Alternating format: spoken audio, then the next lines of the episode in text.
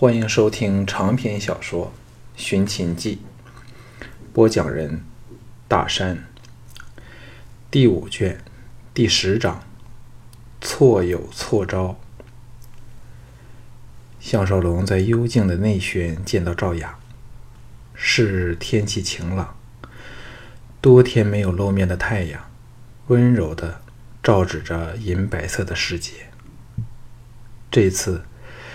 项少龙连小昭、小美都见不着，看来整个夫人府已彻底换上了赵牧方面的人。赵雅一身素黄，精神好了一点儿，但仍掩不住凄苍的玉容，有种令人心碎的孤清美态，泄露出内心受到的折磨和矛盾。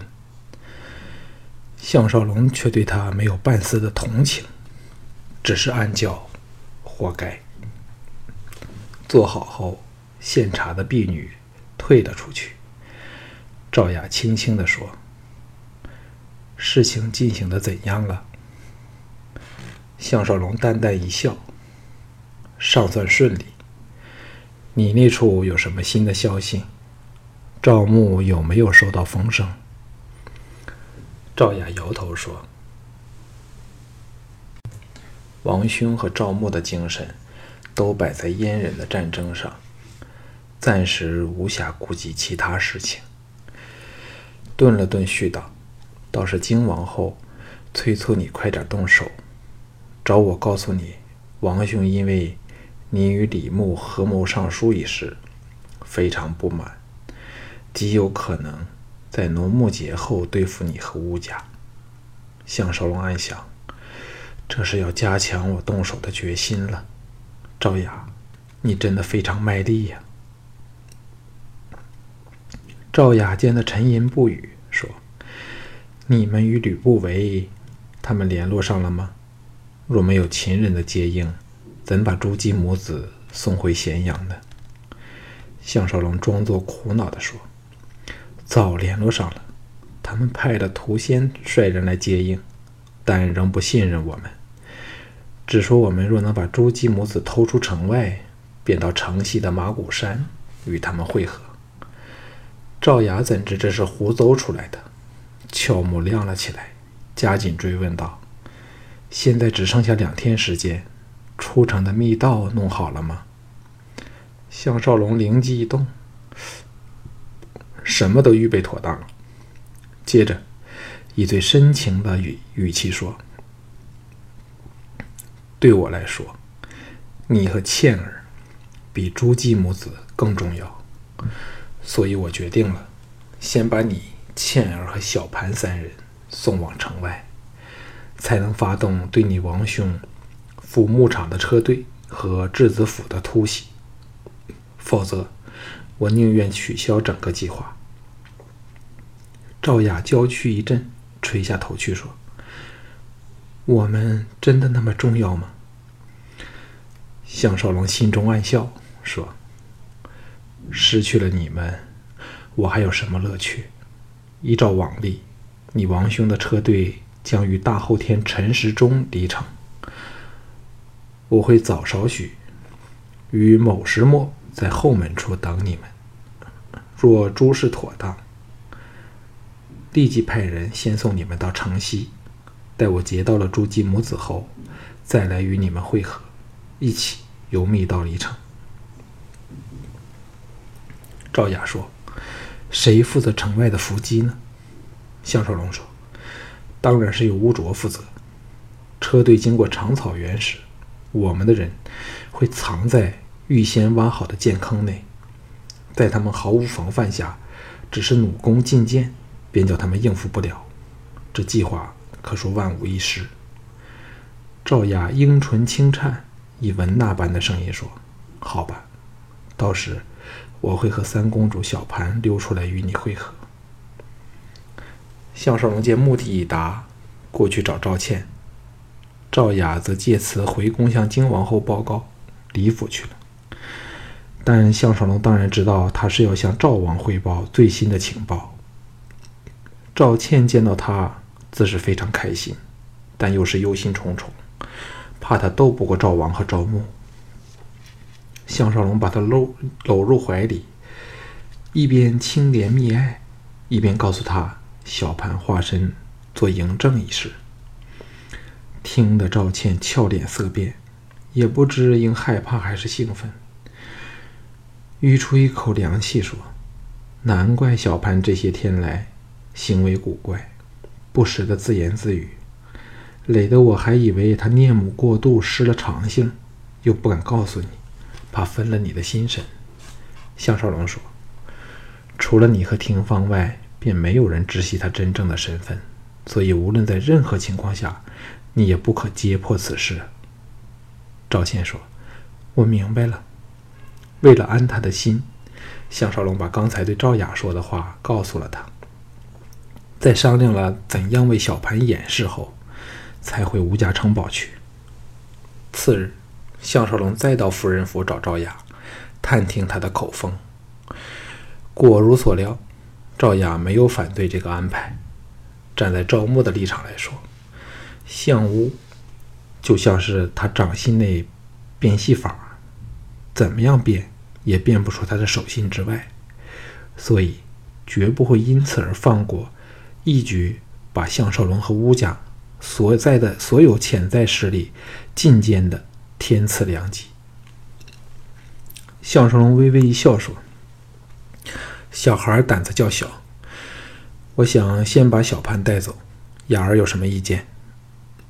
赵雅哪会在意一个无关痛痒的孤儿？点头答应了。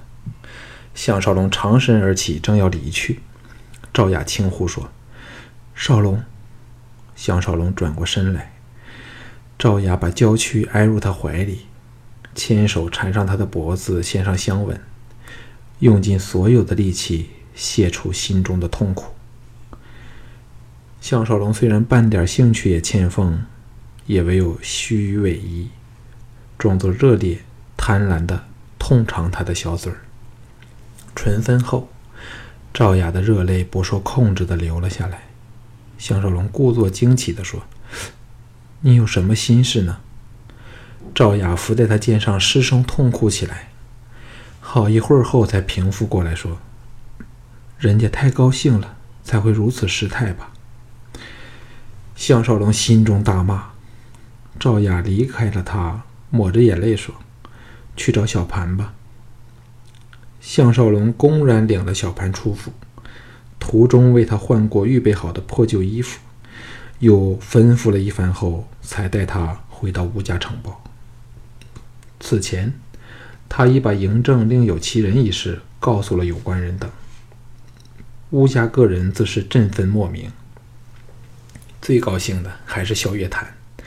如此一来，整个局势顿时扭转过来。刚踏入府门，乌应元和萧月潭两个人已抢着迎来，跪下告叫太子。小盘乍作惊慌失措。躲到了项少龙身后，只是嚷着要见亲娘。项少龙向个人说：“他仍未习惯自己的真正身份，让我带他去让廷芳照顾，待他见到王后再说吧。”众人哪会疑心，欢天喜地的拥着这个假太子到内府去了。时间转瞬即逝，农牧节终于来临。天尚未亮，城堡内所有人都起来了。此时，所有妇孺借口到牧场去庆祝农牧节，都离城离城去也。廷芳是和春莹四女，也是其中一批被送走的人。乌廷芳大发脾气，坚持要留在项少龙身旁。众人拿他没法，唯有答应。城内除乌卓手下的两千精锐子弟兵外，加上高墙和护河，实力不可轻辱。这也是赵王等不敢轻举妄动的原因。能把他们引离坚固的城堡，对付起来则是轻易多了。吃过了战饭后，项少龙领着精义、精俊、腾毅、萧月潭和他三十名武技高强的手下。与由乌家七十七名精锐组成的等于特种部队的精兵团摸黑出门。他们离堡不久，乌卓便率领另外五十名好手，驾着马车往夫人府开去。半个时辰后，到达夫人府的后门时，天才微亮，后门立即打了开来，闪出了赵雅和赵倩。有人拉开车门，恭请两人上车。赵雅微随着赵倩跨到车上，只见乌卓和另两人坐在马车上。冷冷的说：“夫人你好。”赵雅大感不妥，马车已朝前开出。赵雅强作镇定的说：“少龙呢？”乌卓向那两个人打了个眼色，那两人立即出手，把赵雅绑个结实，还封着了他的窍口。乌卓则把预备好的衣服递给赵倩，让她加盖身上。不一会儿。已摇身一变，化成了男儿模样。若非近看，绝难发觉破绽。尤其是唇上贴着的假须，更是惟妙惟肖。赵雅惊惶的美目看着吴卓，又看看对他不屑一顾的赵倩，终于明白了是怎么一回事儿。一时间愧悔交集。吴卓厌恶地看着他说：“你这又蠢又贱的荡货！”竟敢出卖我们相爷，真是不知自量！呸！向他吐了一口唾沫。马车这时转入了一条林间小道里，乌卓和赵倩两个人走下车去，马车才朝前开出。赵雅的泪水终忍不住阴阴流了下来。车窗外忽见雨雪飘飞。项少龙、藤毅、萧月潭等藏在质子府对面的密林里，注视着质子府正门的动静。一切看似全无异样，门外更不见守卫，似乎毫没戒备。小月潭怀疑地说：“夫人会否这么轻易地溜出来呢？”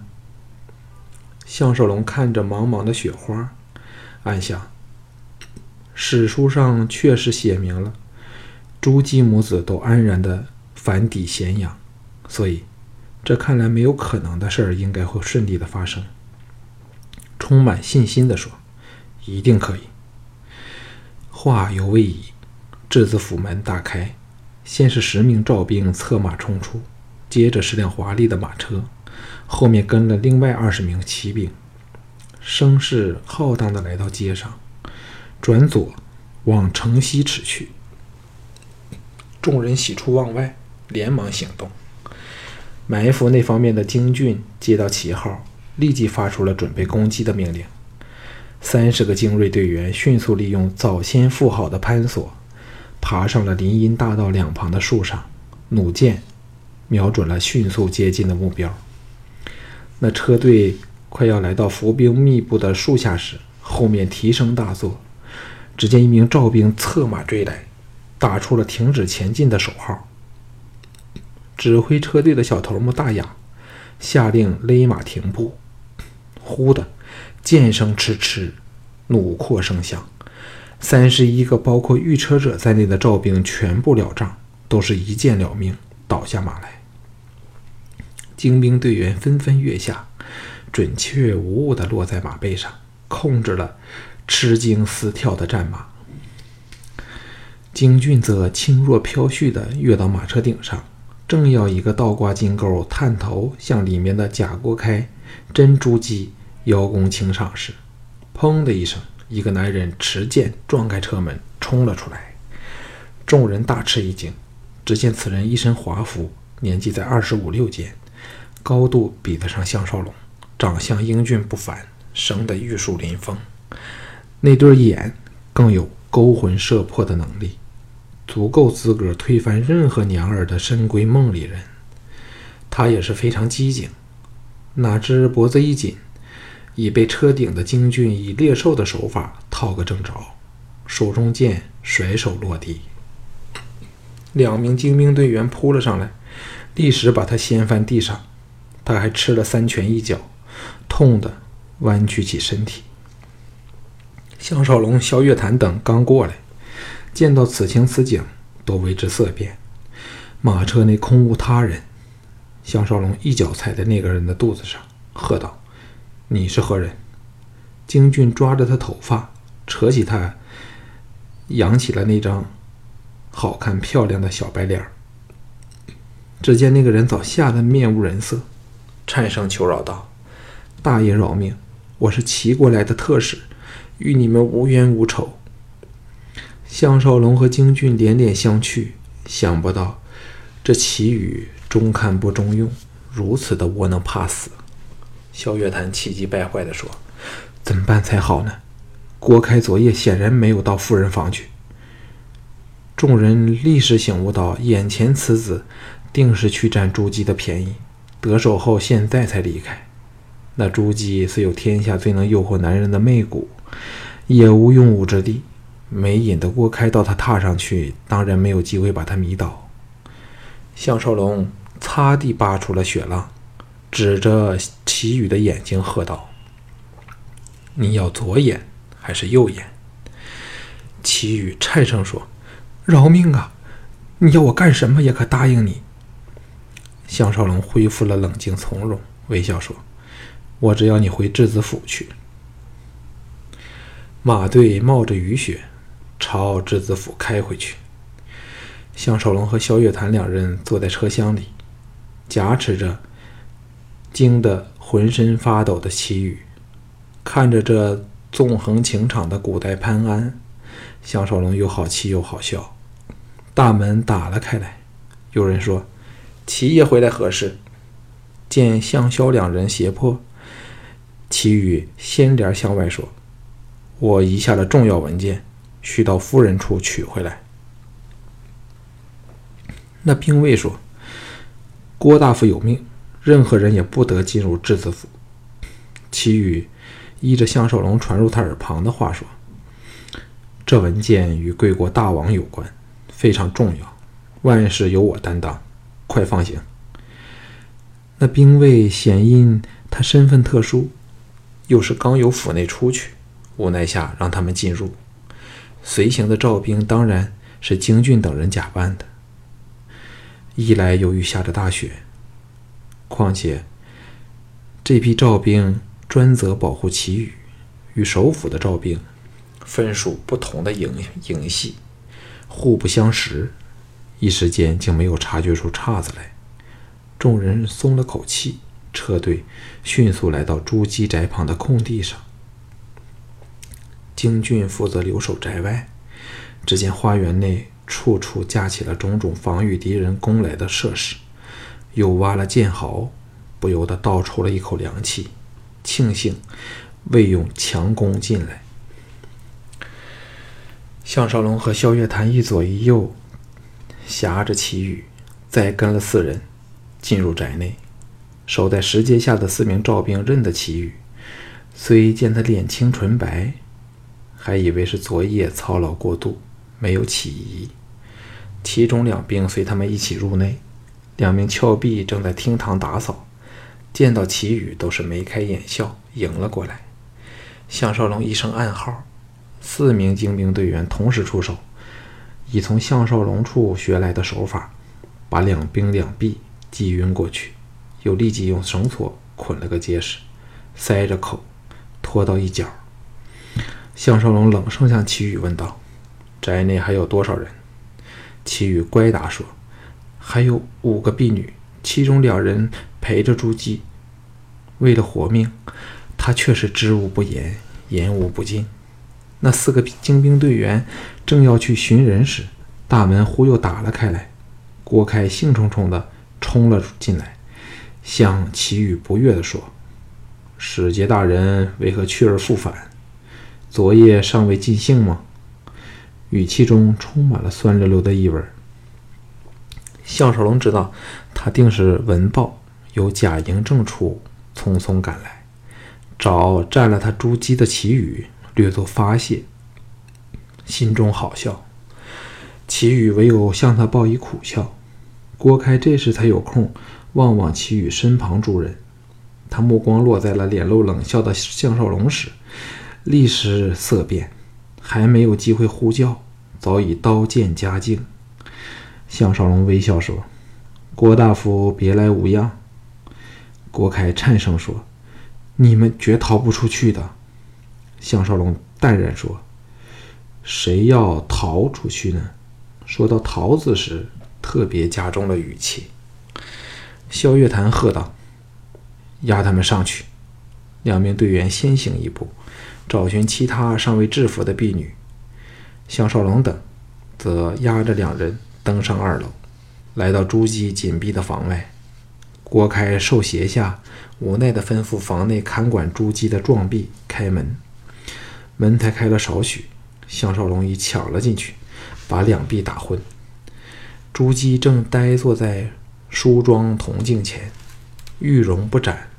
忽然见到有个赵兵闯进来动手打人，吓得目瞪口呆时，萧月潭已是扑前跪伏地上，低呼道。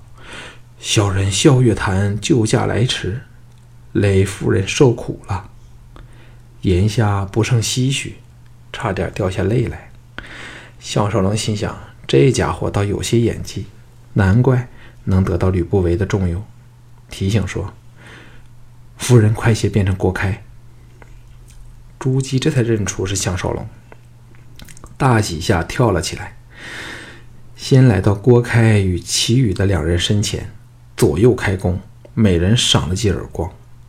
项少龙心呼厉害，喝道：“先把他两人押出去，脱下郭大夫的衣服，然后把他捆绑起来。”两名队员应命推了两人到房外。在萧月潭的高手的帮助下，当朱姬摘上了郭开的招牌长须，又穿戴上他的官服官帽时，连项少龙也看不出破绽。朱姬想起一事，问道：“正儿呢？”声音显得抖颤。项少龙微笑说：“幸不辱命。”朱姬一声欢呼，差点要扑过去搂着项少龙亲嘴儿。玄又向萧月潭问道：“他，他长得像不像大王？”萧月潭干咳一声，先偷看了项少龙一眼，才有点尴尬地说：“当然像极了。”但体质却像夫人那样好。这么一问一答，项少龙立时知道，连朱姬自己也弄不清楚他这儿子是是跟谁生的。当然，更想不到快要相见的儿子根本就不是他的亲儿子。这笔糊涂账不知怎么算才成啊！他们不敢逗留，走出房外。郭开自是给捆了个结实。见到自己由房内走出来，惊骇的眼珠差点掉了下来。朱姬模仿着他的声音说：“给我宰了他！”郭开和齐宇同时脸无人色。项少龙不想下手杀死全无抵抗的的敌人，笑语说：“留下他的命比杀他会更令他受罪。”朱姬白了他一眼说：“你是个很好的人。”笑着领先下楼去了，项少龙等反变成了陪从，押着齐宇追下去了。朱姬被扮成的郭开一马当先，走出宅门，学着郭开的语气声调，向后面跟着的齐宇斥责说：“若非你是由齐国来的贵宾，本官便要把你当场杖责。”齐宇低着头，一副犯了错事儿的样子。郭开一边责骂。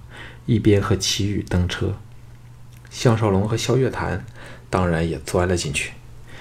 车队开出，来到紧闭的大门前，守门的兵头走了过来，说：“使节大人。”朱姬接连道：“本官要和使节大人往外一趟，你们小心把守门户。”兵那兵头一呆，说：“大人，这处怎能没有了你？”朱姬大话大发官威说：“我自有主张，哪轮到你陈家来管我？快开门！”妙在他连对方的名字都叫了出来。那兵头一脸的无奈，吩咐大开中门，车队无惊无险开出了质子府。